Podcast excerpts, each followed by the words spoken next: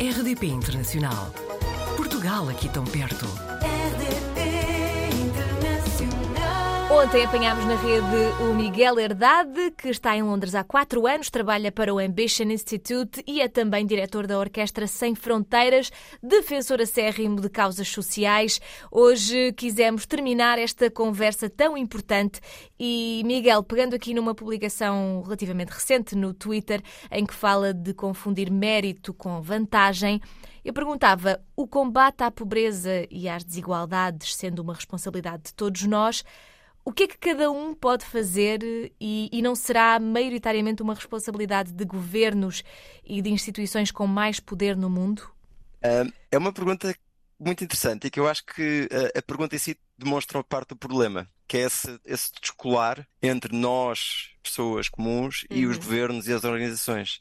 Eu, eu acho que, que nós temos essa tendência de, de, de pensar que somos entidades separadas quando não somos. Sim. Os governos, essas organizações somos nós. E somos nós que escolhemos os nossos governos. É preciso nunca, nunca esquecer disso. E somos nós também que temos a capacidade para intervir na sociedade civil e pressionar esses governos a tomar as decisões que nós achamos que estão certas. Seja casos mais, mais, mais históricos, seja através de nos manifestarmos e de fazermos barulho e de, e de, e de irmos para a rua uh, exigir aquilo que, que nós, enquanto coletivo, achamos que é importante, mas também um trabalho importante de fiscalizar, sindicar, a chamar a atenção, que eu penso que por vezes não existe. E isso está muito visível, por exemplo, nos nossos órgãos de comunicação social, onde se fala muito pouco de educação, ah, mas no fundo cabe a nós, não é? E cabe a nós que, de facto, quando há um programa a falar de educação, mudarmos de canal e não nos interessarmos pelo assunto, estamos a contribuir para que, para que não se fale. E a educação é um desses fatores que de facto consegue tornar a nossa sociedade um bocadinho mais justa. E, portanto, todos temos um bocadinho de culpa nisso, não é? Agora, o que acontece de facto em Portugal, na minha opinião, é que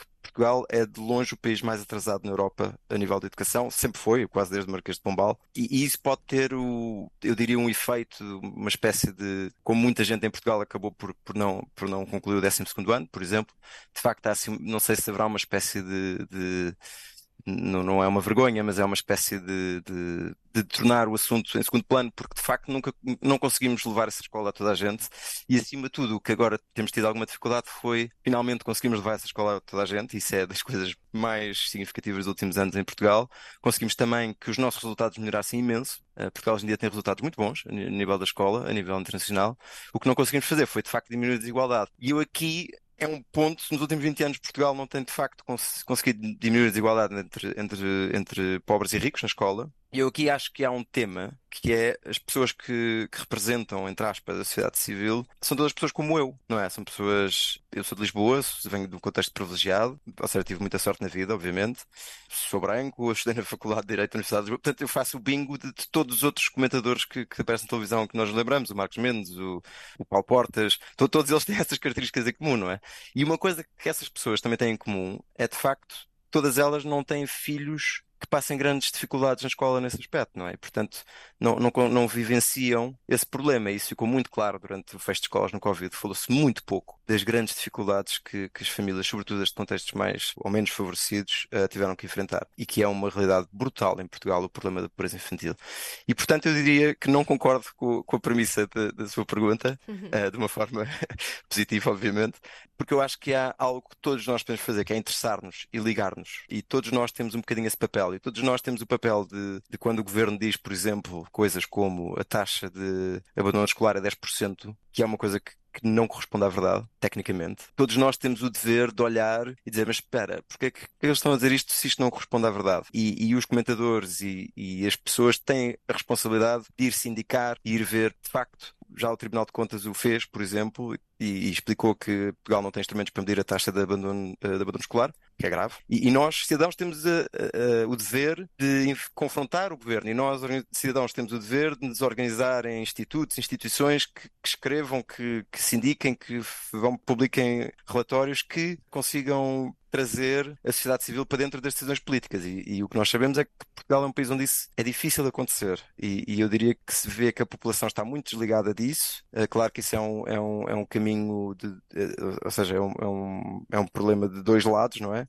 Ah, mas de facto somos um país onde, onde se vota pouco, somos um dos países do mundo onde se faz pouco onde se faz menos voluntariado, somos um dos países do mundo onde se dá menos dinheiro à caridade e, portanto, eu usei a palavra caridade estava a traduzir de charity na minha cabeça, onde se dá menos dinheiro a organizações sem fins lucrativos e, e, portanto, há aí um problema de ligação. E, e quanto, mais quanto mais desligados estamos, mais nos afastamos. E, e portanto, eu, eu, acho que há uma coisa que todos nós podemos e devemos fazer para, para, para combater as desigualdades, sem dúvida. Das últimas perguntas, uh, e falando em educação, porque estamos numa, numa era em que a informação está é fácil de aceder, não é? Porque temos internet e porque temos redes sociais e aparece muita coisa. E uma das tendências que temos visto nos últimos anos é a literacia financeira e fala-se muito sobre certas formas de supostamente sair da pobreza uh, uhum. e talvez se vendam por vezes alguns sonhos.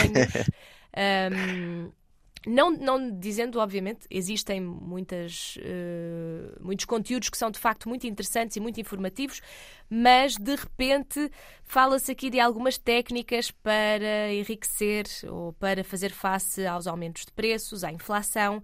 E eu gostava de saber qual é era a sua opinião sobre, por exemplo, quando se falam de livros como O Pai Rico, Pai Pobre. Eu, eu não conheço o livro Pai Rico, Pai Pobre.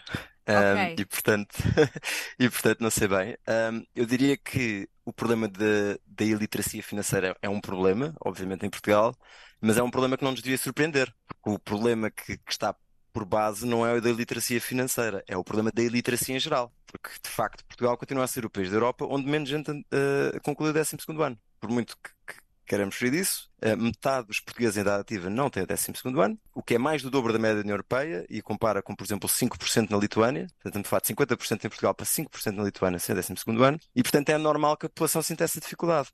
Porque nós falamos de literacia financeira, mas a verdade é que se nós conseguirmos ter uma escola boa para toda a gente, essas pessoas têm as ferramentas para perceber como é que tudo à sua volta funciona, seja do ponto de vista financeiro, seja do ponto de vista social, seja do ponto de vista fiscal, seja o que for. E é essas ferramentas que nós queremos tentar fazer.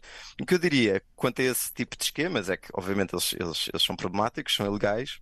Aliás, a CMVM se calhar devia ter um, um, ou seja, a Comissão de Mercados e Valores Imobiliários se calhar devia ter um papel mais, mais presente nisso, mas acima de tudo, eles tentam, de facto, com um certo oportunismo, enfim, uh, aproveitar-se deste problema, deste flagelo que é a falta de literacia em geral uh, em Portugal. E isso, isso obviamente é, é ultra condenável. O que eu diria também é que eu não, eu não li esse livro Pai Rico, Pai Pobre, e portanto não, não sei uhum. exatamente do que é que trata e, e não vou especular porque não, não claro. faço a menor ideia.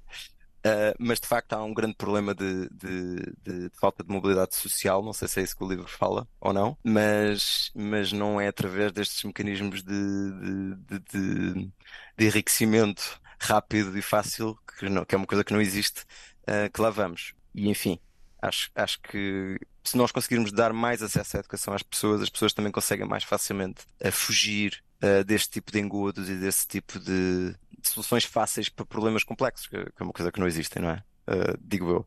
Mas agora fiquei com curiosidade em relação a esse livro também do Pai Rico, Pai Pobre.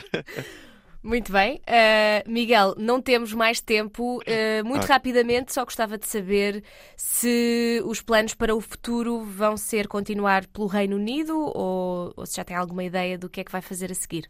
Eu gosto muito disto, uh, gosto muito de estar aqui uh, em Londres, que não é bem representativo do resto da Inglaterra e muito menos do resto do, Re do Reino Unido, é quase claro. uma bolha.